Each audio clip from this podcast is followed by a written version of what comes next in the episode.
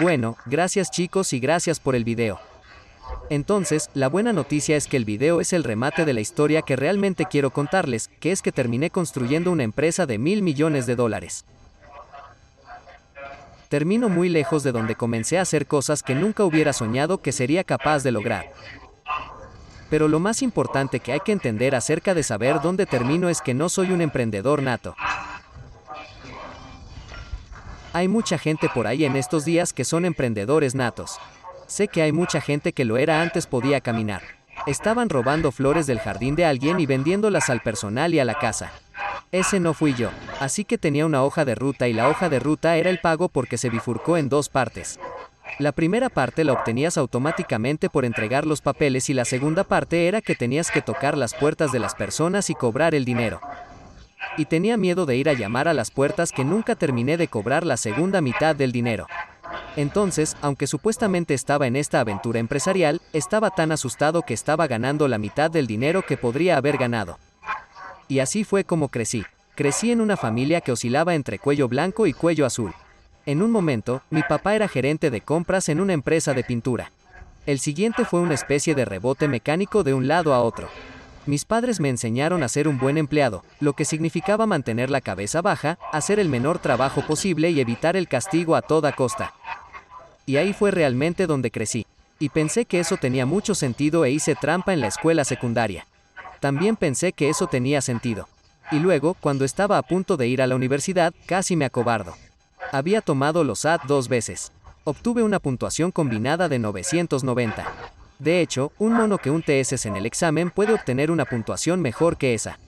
Es absolutamente desgarrador, pero se sintió tan reflexivo de quien creo que soy.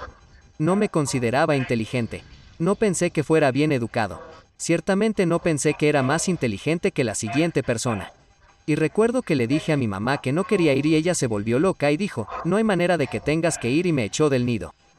Ahora, la gran ironía es que pasa los próximos 20 años tratando de recuperarme. Así que yo estaba como, mamá, ¿qué pasa? No entiendo como si fueras tú la razón por la que estaba dispuesto a quedarme en casa. Estaba más que feliz de vivir esa pequeña vida. Tú fuiste la que me hizo desear que solo dos personas de toda mi clase de graduados fueran las últimas en irse del estado. Entonces, ¿por qué? Y ella dijo que nunca quise que dijeras qué pasaría si. Nunca quise que miraras hacia atrás en tu vida y te preguntaras qué podría haber sido si lo hubieras intentado. Y luego dijo sin ninguna malicia en su corazón, pero asumí que ibas a fallar, pero esa era la única suposición razonable que hacer sobre mí en ese momento. Era profundamente perezoso, me sentía realmente perdido. No sabía cómo sacar de la vida lo que quería. Había aplicado a una escuela que no era la escuela estatal y eso fue porque alguien había hecho un comentario al azar de que era la mejor escuela de cine, que era USC Film y yo sabía que quería ser cineasta. Tuve ese sueño. Entonces mi mamá me echó de la casa. Ella no me dice en ese momento que piensa que voy a fallar, ella es mi mayor animadora. Ella quiere que me vaya bien. Ella me despide. Voy allí y me doy cuenta de que he cometido un error catastrófico y me han aceptado en la escuela USC pero no en la escuela de cine USC. Ni siquiera sabía que tenías que aplicar por separado. Así es como a ciegas entré en esto. Ese era mi acercamiento al mundo, ¿verdad? Mantener la cabeza baja, hacer el menor trabajo posible, evitar el castigo a toda costa. Me imagino que la universidad iba a ser una extensión de la escuela secundaria. Así que voy al consejero de orientación y el consejero de orientación dice, mira, veo esto todo el tiempo. No vas a entrar en la escuela de cine. Es, estadísticamente hablando, más difícil ingresar a la escuela de cine de USC que ingresar a la de leyes de Harvard. Así que lo que estás haciendo ahora es tomar clases de cine como si ya te hubieran aceptado. Te digo que terminará costándote un año de tu vida y dinero extra porque no vas a entrar. Ahora, una cosa que te voy a decir ahora mismo, el regalo más grande que cualquiera puede alguna vez darte en la vida es duda.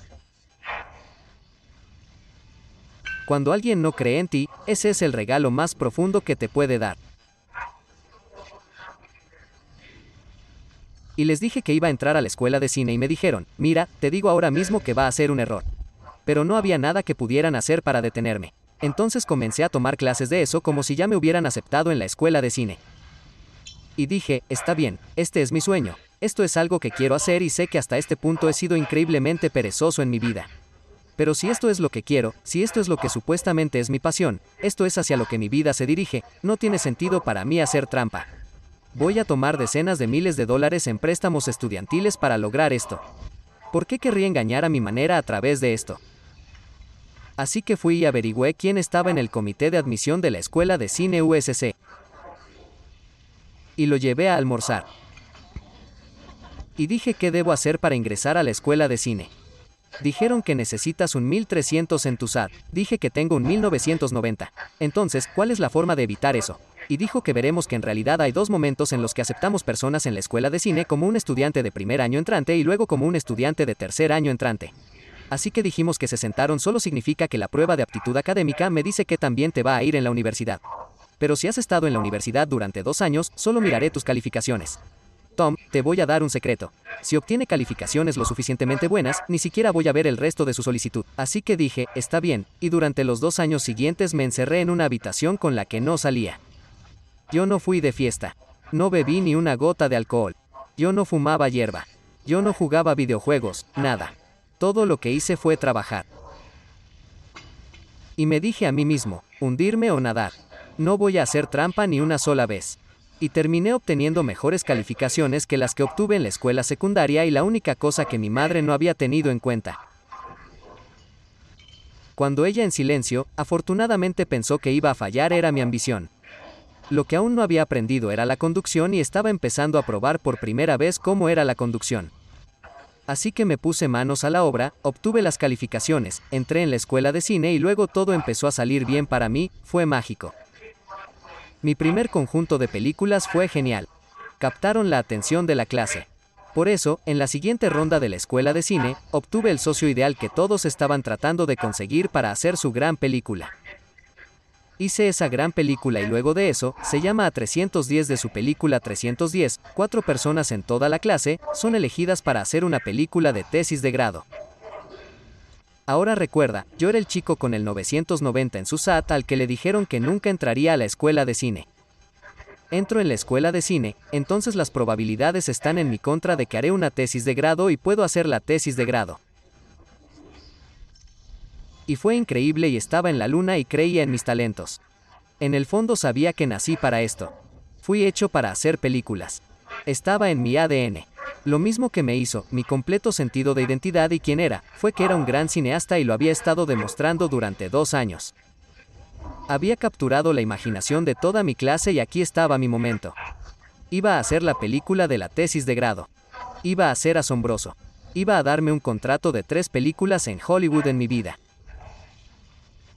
Y luego fracasé por completo y fracasé por completo porque estaba totalmente desprovisto de talento. Ahora bien, esto es cierto, y en ese momento me di cuenta de que no tenía idea de cómo contar historias, no tenía idea de cómo hacer películas. Y la razón por la que había llegado tan lejos como había llegado hasta ese punto era que estabas contando un tipo de historia artificial. Los cortometrajes, las películas mudas eran un idioma totalmente diferente, la forma en que colocas la cámara y por alguna razón, tomé una decisión simple por accidente que valió la pena. Eso me hizo pensar que tenía talento y eso fue, simplemente no conté historias en las que esperabas que la gente hablará, que es el error que cometen la mayoría de los cineastas. Intentan contar una historia normal, pero no se oye nada. Así que es súper raro. Y esa especie de decisión accidental me convenció de que tenía talento. Y luego, cuando el control de la realidad de fallar tan públicamente frente a toda mi clase, tener que proyectarme frente a mi familia que había volado, fue desgarrador y la gente se burlaba de mí sin ni siquiera hacerlo a mis espaldas. Se estaban burlando de mí en mi escuela de cine facial en los niños y niñas de Los Ángeles. Ciertamente en ese entonces era un mundo brutal, de perro come perro y cuando olieron sangre en el agua, me persiguieron. Fue desgarrador y recuerdo que llamé a mi madre desde un teléfono público tirado en el suelo en medio del campus porque me sentía destrozado. Todo sobre quien pensé que era desapareció en un instante. Y mi mamá simplemente no sabía qué decir. Y así comenzó un periodo de mi vida en el que me sentí completamente desesperado, completamente perdido. Y mis padres dejaron de ayudarme económicamente cuando me gradué. Así que ahí estaba yo. No tenía mi contrato de tres películas. Estoy tirado en el suelo en medio del campus. No puedo pagar el alquiler. En un momento después de graduarme, estaba tirado en mi alfombra porque no podía pagar los muebles y estaba tirado en el piso de mi apartamento diciendo, ¿a dónde voy desde aquí? No tengo ni idea de cómo entrar en la industria del cine. No soy un cineasta talentoso de todos modos. Entonces, ¿cómo es el resto de mi vida? Y me sentía tan desesperada y estaba coqueteando con la depresión y no tenía idea de cómo salir de ella. Y entonces busqué un trabajo como profesor. Y comencé a enseñar cine y lo fascinante fue que sabía cómo ayudar a los estudiantes a mejorar. Y entonces esta noción que tenía en mi cabeza de que o se nace con algo o no se nace, se nace cineasta o no se nace, se nace emprendedor o no se empieza a vacilar. Y comencé a pensar, espera un segundo, si puedo ayudarlos a mejorar sus películas, ¿por qué no puedo ayudarme a mí mismo a mejorar mis propias películas? Y volví a ese modo que me llevó a la escuela de cine y volví a bajar la cabeza y comencé a trabajar duro todas las noches para poder entrar y dar una clase. El día siguiente trabajé y estudié y yo traté de resolver estas cosas y traerlas para poder enseñarles y ayudarlos a mejorar. Y al hacer eso, estaba reforzando en mi mente que podía cambiar, que podía mejorar. Y en ese momento, para los que recordéis esto, se debatió la idea de la plasticidad cerebral. La gente decía que uno nace con un cierto número de neuronas y simplemente las pierde a lo largo de su vida, no puede enseñarles nuevos trucos a los perros viejos. No hay forma de mejorar. Y el envejecimiento, era este un verdadero camino de ida a la nada de volverse menos de uno mismo día tras día tras día. Y en eso, comencé a cuestionar eso. Ahora, hoy tenemos palabras para ello. Se llama mentalidad de crecimiento, pero Carol Dweck aún no había escrito su libro seminal con ese nombre. Así que estaba tropezando en mi camino a través de esto, tratando de averiguar hasta dónde puedo llevar mis talentos, hasta dónde podría llevar esto. ¿Podría ser realmente bueno? Y luego conocí a esta mujer increíble. Me enamoro de ella como nunca me he enamorado de nadie en mi vida. Ella es de Londres, tiene un padre muy exitoso que dejó de vivir en un pequeño pueblo en Chipre, del que nunca había oído hablar. Yo no tenía pasaporte en ese momento. Salió de una pequeña aldea de Chipre, empezó a vivir solo a los 11 años y llegó a dirigir una de las mayores compañías navieras del mundo. Se quitó a sí mismo de la pobreza más abyecta el tipo de pobreza que no puedes imaginar donde no puedes comprar carne. Que tu familia coma carne una vez al año de un chivo por el camino que críes y sacrifiques. Y se convirtió en rico y muy exitoso. Avance rápido. Estoy enamorado de esta mujer y voy a este hombre y le pido su bendición para casarme con su hija. Y dice que no.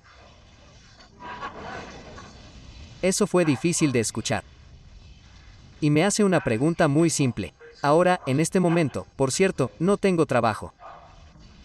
Estoy viviendo en la casa de su exesposa, mi futura suegra. Su hija es el sostén de la familia. Ella va a trabajar todos los días mientras yo me quedo en casa. Y me hace una pregunta. Mi hija se ha acostumbrado a cierto estilo de vida. ¿Cómo planeas cuidarla? Y le dije, Señor, sé lo que ve en este momento. Es un chico arruinado sin trabajo. Pero te lo digo, soy la persona más ambiciosa que jamás hayas conocido. Pero la verdad era que, mientras tenía ese sueño, sabía en lo que quería convertirme. No estaba haciendo nada al respecto porque no entendía la diferencia entre la ambición y el impulso.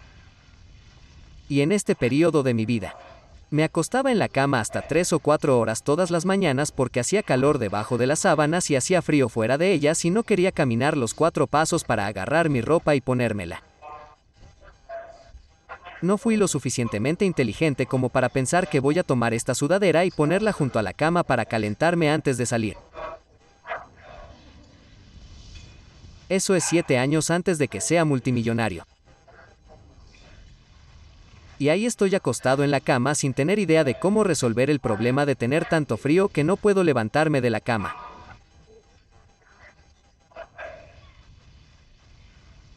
Y comencé a sentir una profunda vergüenza por lo que soy porque le prometí a esta mujer que algún día la haría rica. Y allí estoy acostado en la cama y lo único que finalmente me saca, como sé, ella vendrá a casa todos los días para almorzar.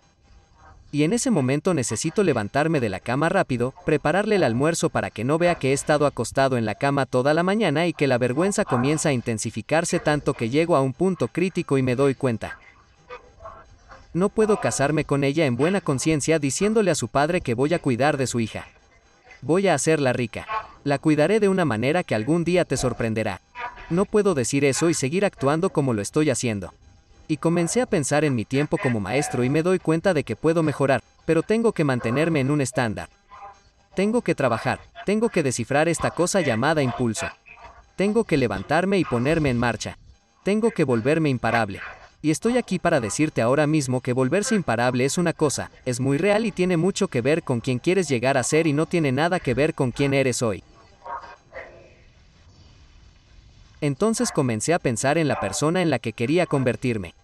Dejé de preocuparme por quién era ahora y comencé a pintar una visión de cómo actuaría la persona en la que quiero convertirme y comencé a actuar de esa manera.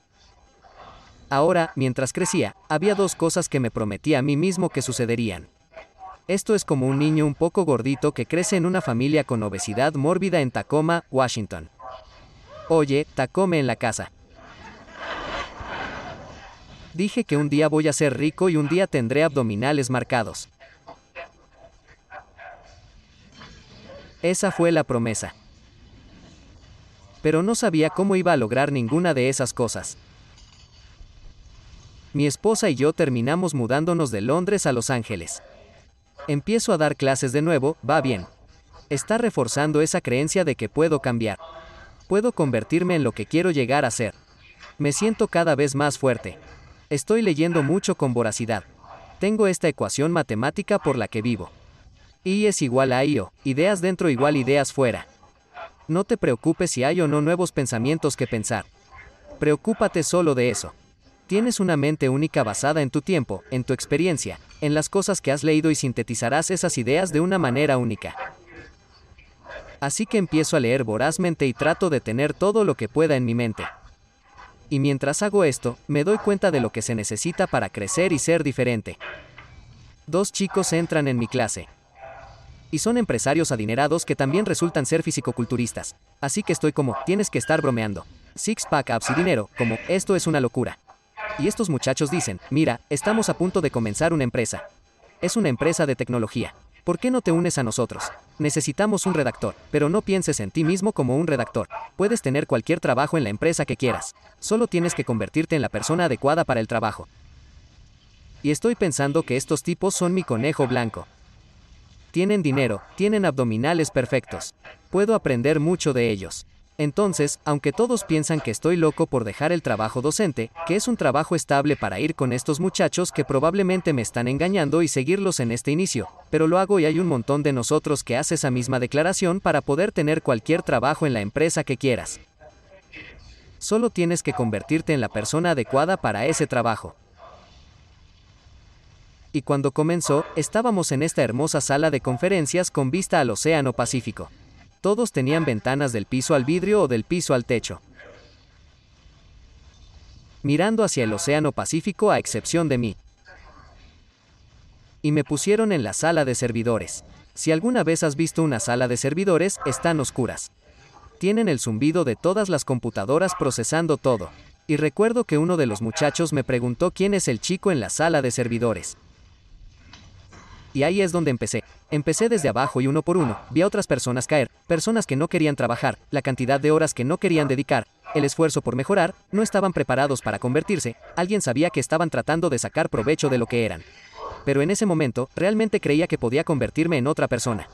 Y recuerdo haberle dicho a mi esposa, nos vamos a mudar y vamos a conseguir un apartamento que no esté a más de 7 minutos de cualquiera de los dos tipos que me contrataron. Eran los dos socios de la empresa. Dije que la razón por la que quiero hacer eso es si me llaman a las 2 de la mañana de la mañana, quiero poder llegar en menos de 10 minutos.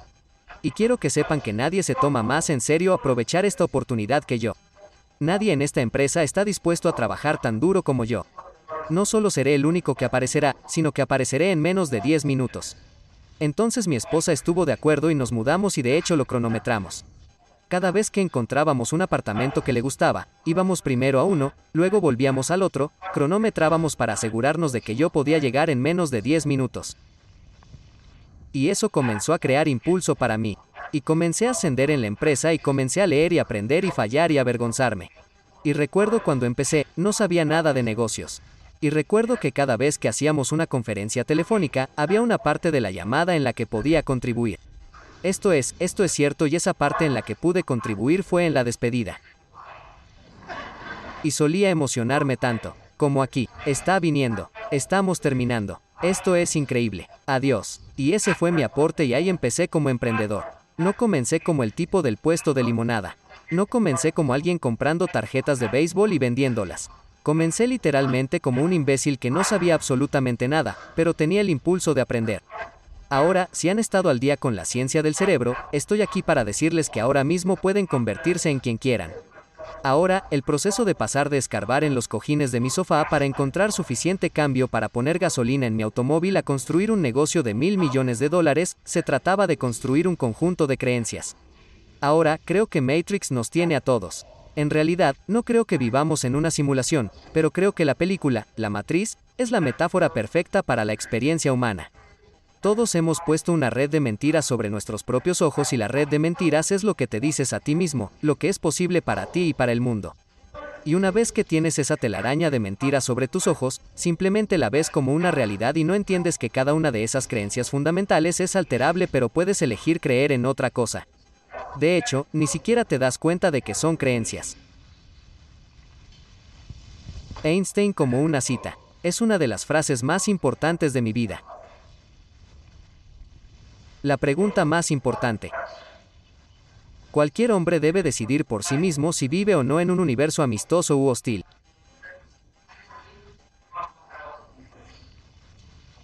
Ahora, lo que me encanta de esa cita, por lo que se esconde en ella, es que es una decisión. Puedes elegir si vives en un universo amistoso u hostil. No hay una realidad objetiva. Simplemente es lo que es. Obtendrás lo que ves. Obtendrás en lo que te enfocas y verás en lo que te enfocas. Entonces, cuanto más te enfocas en el mundo, trabaja en mi contra. Tengo mala suerte, mientras más pruebas de eso vas a ver, las vas a buscar, vas a actuar de acuerdo con esa creencia. Si, por otro lado, crees que el potencial humano es casi ilimitado, que el animal humano amal es por su propia naturaleza, la máquina de adaptación definitiva. Piensa en esto por un segundo.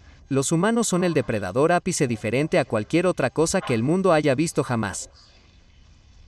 Podemos vivir en cualquier rincón del globo desde el Ártico hasta los desiertos. En un momento, James Cameron estaba literalmente en el fondo de la fosa de las Marianas, que es la parte más profunda del océano. Los seres humanos no solo pueden obtener sus beneficios, sino que también pueden prosperar. Ahora la naturaleza tenía que tomar una decisión con cada animal. ¿Creamos algo que viene preprogramado? Piensa en un caballo cuando nace un caballo. Ya puede correr, saltar, caminar, comer. Un ser humano, por otro lado, toma el enfoque opuesto donde nada está preprogramado pero ahora puedes ir en cualquier dirección. Cuando los humanos nacen, no podemos sostener nuestra propia cabeza. Esto es algo que realmente me asusta. Los seres humanos son tan incapaces de cuidar de sí mismos. Literalmente, podrías acostar a un bebé junto a un biberón y aún así moriría de hambre. Podemos mantener nuestra propia cabeza en alto. Nos ponemos los pañales. Estamos literalmente en necesidad de atención constante durante años de nuestras vidas. Ahora bien, esto viene con un beneficio que es que podemos adaptarnos en cualquier dirección que queramos. Y la parte más hermosa de esto es que nunca se detiene. Incluso a medida que envejeces, puedes decidir que quieres ir en una dirección diferente. Puede cambiar el curso de hacia dónde se dirige. Y así, en este papel en el que me encontré como emprendedor en ciernes, me dispuse a aprender todo lo que pudiera para comprender cuál es mi objetivo y luego trabajar hacia atrás.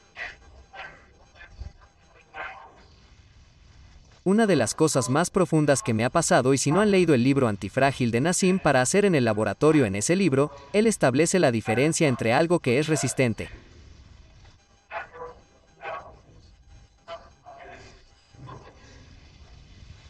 Y algo que es verdaderamente antifrágil.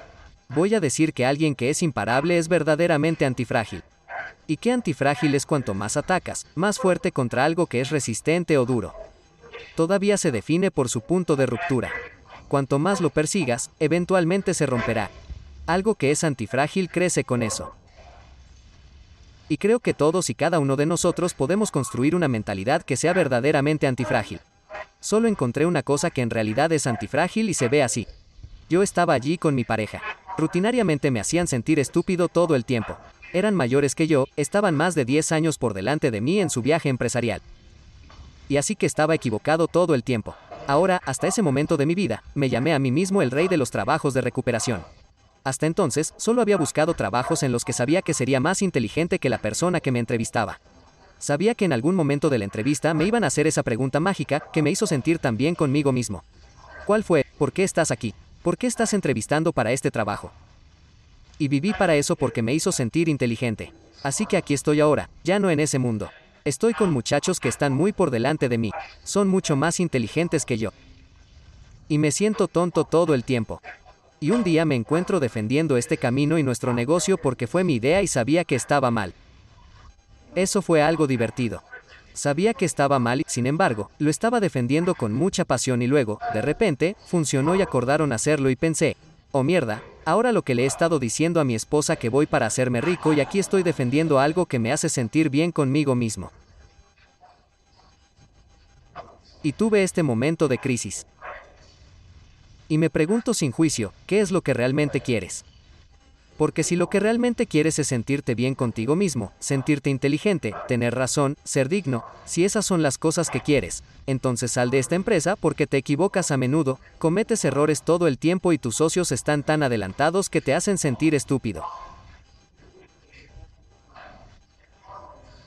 Así que esto es así no tiene ningún sentido. Así que si lo que quieres es sentirte bien, vuelve a ser el rey de los trabajos de recuperación, estate en sitios donde siempre te sientas inteligente, donde normalmente tengas razón y vive esa vida. Pero si, por el contrario, lo que realmente quieres es alcanzar tus objetivos, entonces tendrás que dejar de preocuparte por sentirte bien contigo mismo. Y ambos se sintieron defectuosos. Todo el mundo necesita sentirse bien consigo mismo porque esa es la realidad de ser humano. Tienes que encontrar una manera de sentirte bien contigo mismo, pero realmente creo que todo lo que haces en la vida debe estar al servicio de tus objetivos. Y en el momento en que actúas sin estar alineado con tus metas, tienes un problema con tu meta o con tu comportamiento. Uno de ellos va a tener que cambiar. Y entonces me di cuenta en ese momento que necesitaba cambiar en torno a lo que estaba construyendo mi autoestima porque le estaba construyendo alrededor de tener razón y estaba muy equivocado. Lo estaba construyendo en torno a ser inteligente y simplemente no era tan inteligente. Lo estaba construyendo alrededor de ser bueno y digno. Y el hecho es que esos fueron solo juicios sobre mí mismo. Y así lo decidí en ese mismo momento. Es lo único en mi vida que bordea ser verdaderamente una epifanía. Y me doy cuenta de que necesito cambiar en torno a lo que construyo mi autoestima y debe ser algo en lo que no tenía la palabra antifrágil en ese momento, pero algo que cuanto más lo persiga alguien, mejor voy a estar, más me va a empujar hacia mis metas. Y esa cosa es y si alguien tiene una respuesta mejor, la tomaré. Pero el único. La forma de construir tu ego que es verdaderamente antifrágil que he encontrado es ser el aprendiz. Estar dispuesto a admitir cuando te equivocas. Mirar tu meta y trabajar hacia atrás y decir si lo que estoy haciendo realmente me está moviendo hacia mi meta o no, me hace sentir bien conmigo mismo. No en mi derecho, no en mi inteligencia. ¿Me está moviendo hacia mi meta? Y si es así, entonces lo haces y si no es así, entonces no lo haces. Y mi vida se convirtió así de corta y seca y literalmente puedes dibujar una línea en la arena, un punto de demarcación de mi vida antes de eso y mi vida después de eso. Y después de eso, de repente me encontré queriendo más conocimiento. Quería saber qué estaba haciendo mal. Quería saber dónde estaba cometiendo errores porque esto es muy importante porque en ese momento me di cuenta de que las habilidades tienen utilidad. Una vez que comprendes, la razón principal para adquirir una habilidad es que te da poder. Ahora voy a definir poder poder para mí. Es la capacidad de cerrar los ojos e imaginar un mundo como desearías que fuera, y luego abrir los ojos y hacer que ese mundo se haga realidad. Eso es poder y lo que se interpone entre usted, donde se encuentra hoy, y sus objetivos. Donde quiere llegar es una brecha en el conjunto de habilidades. Es una brecha en las habilidades. Y una vez que estés dispuesto a verte desnudo, miente sobre tus deficiencias para construir literalmente su autoestima. Todo su sentido de autoestima y valor se basa en una sola cosa. Cada vez que enfrentas un obstáculo, cada vez que enfrentas una dificultad, cada vez que fallas, tienes una cosa que te dices a ti mismo. En una línea de tiempo lo suficientemente larga. Puedo aprender esto. Cuando cambias tu vida a eso, cualquiera que sea tu objetivo aquí, cualquier parte del club de honor o la vanguardia en la que te encuentres o si quieres ir más allá de eso. Sea lo que sea, donde quieras ir. Planta esa bandera, identifica las habilidades que necesitarías para llegar allí y luego comiences todos los días a obtener esas habilidades. Este es el problema que encuentro que tiene la mayoría de la gente. Se juzgan a sí mismos a través de la lente de un momento. Fallan en algo. Extrañan el club de honor, no cierran ese trato. Pensaron que iban a hacerlo, se avergonzaron, fallaron algo. Y creen que eso define quiénes son. Pero te lo digo ahora mismo, no estás definido por quién eres, estás definido por quién quieres llegar a ser y el precio que estás dispuesto a pagar para llegar allí. Así que adelante, comienzo a poner todo este uso en mi vida. Estoy enfocado solo en lo que puedo aprender, ya no retengo mi ego. Trabajamos y trabajamos y trabajamos. Retomamos esa empresa de tecnología, la convertimos en la cuadragésima segunda empresa de más rápido crecimiento en América del Norte. Sobre el papel soy multimillonario, había ganado equidad de sudor en la empresa trabajando tan duro. No pedí un aumento durante cinco años. Solo fui tras eso. Trabajé todos los días, los siete días de la semana hasta el punto en que a los seis años y medio, mi esposa tuvo que apartarme y decir que esto ahora daña nuestro matrimonio. Estaba tan metido en eso. Estaba tan comprometido con llegar a donde quería ir que realmente estaba aprendiendo y me estaba volviendo más poderoso. Tenía la capacidad de imaginar algo y luego hacerlo realidad con mis habilidades y en ese proceso comencé a darme cuenta de que realmente puedes convertirte en lo que quieres ser. Y, sobre el papel, me había convertido en multimillonario. Estaba ganando más dinero que nunca antes en mi vida. Y entré y renuncié. Y renuncié porque estaba profundamente infeliz porque me di cuenta en algún lugar de esta carrera de convertirme en la mejor versión de mí mismo, en algún lugar de esta carrera de tratar de volverme rico, había perdido completamente el contacto con lo que me hacía amar la vida.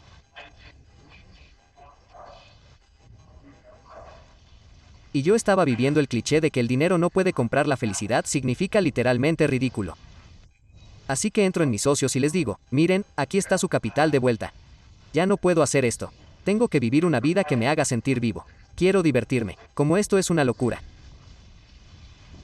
Y dijeron que podíamos hacer esto sin ti, pero no queremos.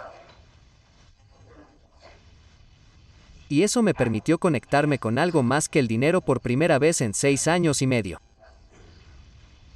Entonces, en ese momento, ya había renunciado, así que pensé que no tenía nada que perder.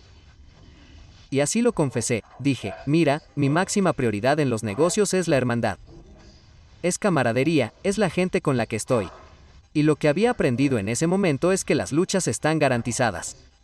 El éxito no lo es.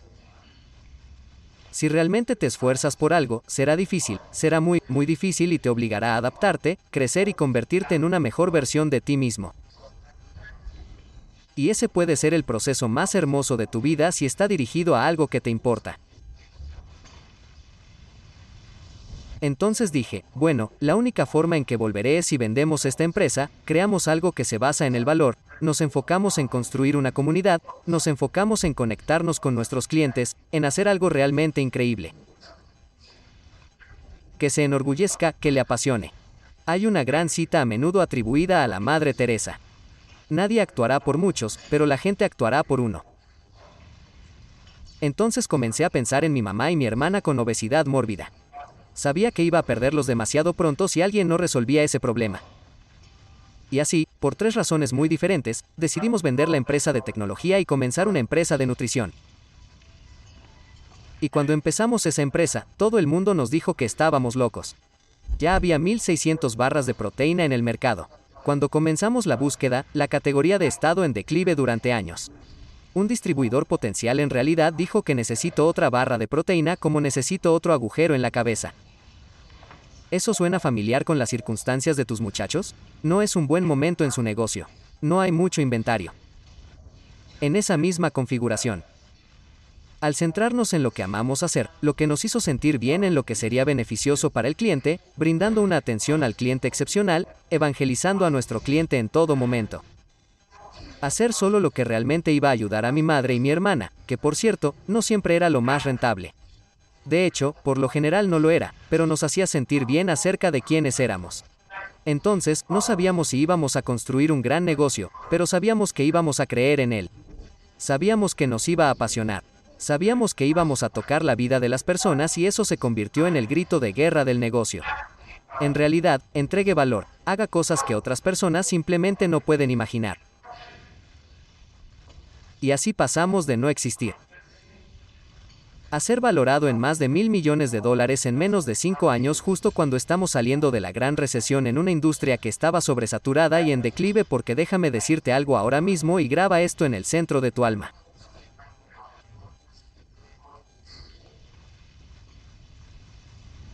Siempre hay lugar para lo mejor. Siempre hay lugar para lo mejor.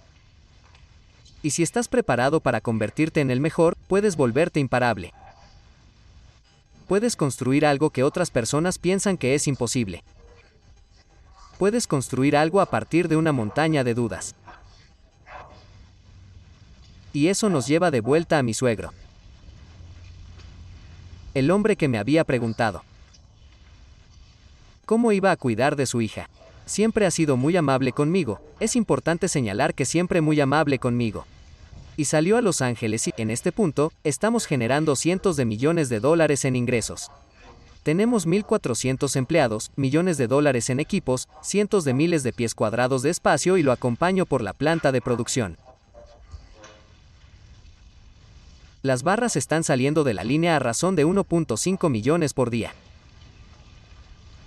Y dije, y Reyes, ¿recuerdas cuando me preguntaste cómo cuidaría a tu hija? Y dijo que sí. Dije cómo estoy, y él solo comenzó a llorar. Eso, para mí, es la historia de todos. Todos pueden elegir ese viaje. Ahora no hago una distinción moral. No creo que sea la forma correcta de vivir tu vida.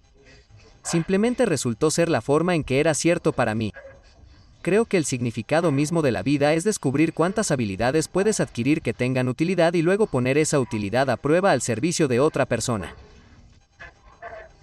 Es lo que los antiguos griegos llamaban techni. He trabajado duro para este conjunto de habilidades. Son únicos para mí y ayudan a otras personas. Y en poder ayudar a otras personas con algo por lo que trabajé muy duro. Me siento bien conmigo mismo y les haré una promesa aquí mismo hoy. El juego que estás jugando. Por favor, escucha esto para que no termines desperdiciando años de tu vida como yo hice con la mía. El juego que estás jugando no es el éxito. El juego que estás jugando no es el dinero. El juego que estás jugando es la química cerebral. Se trata de cumplimiento. Lo único que en última instancia va a importar en tu vida es cómo te sientes contigo mismo cuando estás solo. Las cosas que te dices a ti mismo en silencio en tu mente cuando no hay nadie más cerca. Eso es lo que importa. Y convertirte en alguien de quien estés orgulloso en cualquier forma que definas que esté completamente abierto a ti. Los seres humanos son la máquina de adaptación definitiva. Podemos crecer en cualquier dirección. Es para lo que estamos diseñados, lo que los científicos solían llamar ADN basura y estaban tan confundidos porque los humanos solo tienen 20.000 genes. Algunas cebollas tienen 40.000 genes. Y pensaron que esto no puede ser que las cebollas simplemente no sean biológicamente más complicadas que los humanos. Entonces, ¿qué está pasando? Y luego se dan cuenta de todo ese ADN basura que les falta una palabra. Esa es información epigenética, es decir, este animal, este animal humano está diseñado para responder. No venimos preprogramados. Venimos listos para adaptarnos. Venimos listos para cambiar. Venimos listos para crecer. Y una vez que sabes que esa es la naturaleza del ser humano, que ese es el hermoso regalo de esta vida, es ver cuánto puedes crecer en la dirección que quieras, hacia el fin que quieras. Pero el regalo que se te ha dado es la capacidad de cambiar. Entonces, si no te gusta quién eres hoy, está bien. No importa quién eres hoy, solo importa en quién quieres convertirte y el precio que estás dispuesto a pagar para llegar allí. Gracias.